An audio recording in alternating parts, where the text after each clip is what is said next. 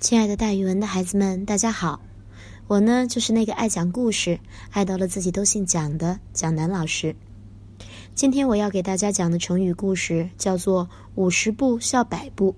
这个成语讲的是作战时候的逃兵。作战的时候，因为害怕，后退了五十步的人，去讥笑后退了一百步的人，比喻自己跟别人有同样的缺点或错误，但只是程度上轻一些。却毫无自知之明的去讥笑别人。梁惠王对孟子说：“我对管理国家大事儿一向尽心尽力，对百姓的照顾也非常周到。可是为什么我的国家的人民并没有增多，而邻国的人民也没有减少呢？他们为什么都不到我的国家来呢？”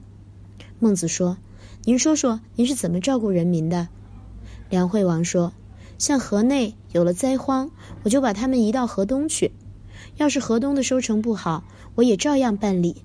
放眼看天下，有哪一国的国君像我这样照顾人民呀？孟子笑着说：“让我来举一个战争故事的例子吧。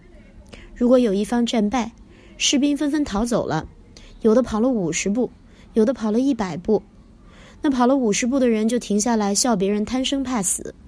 这样的情形，您认为如何呢？”梁惠王说：“这当然是不对的啦。”那士兵只不过是因为自己跑得慢而落后了五十步罢了。孟子接着说：“这道理和治国是一样的。您虽然在这种闹饥荒、把人民挪来挪去的小事儿上照顾了人民，可是您太喜欢打仗了，而且一打起来，百姓成千上万的死去，这和邻国又有什么两样呢？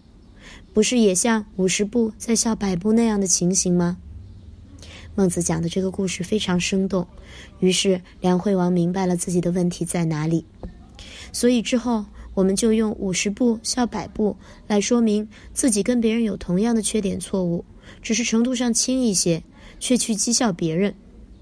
比如说，大家可以这样造句：这次的数学考试，小明和小红都没及格，小明得了五十三分，小红却得了四十分。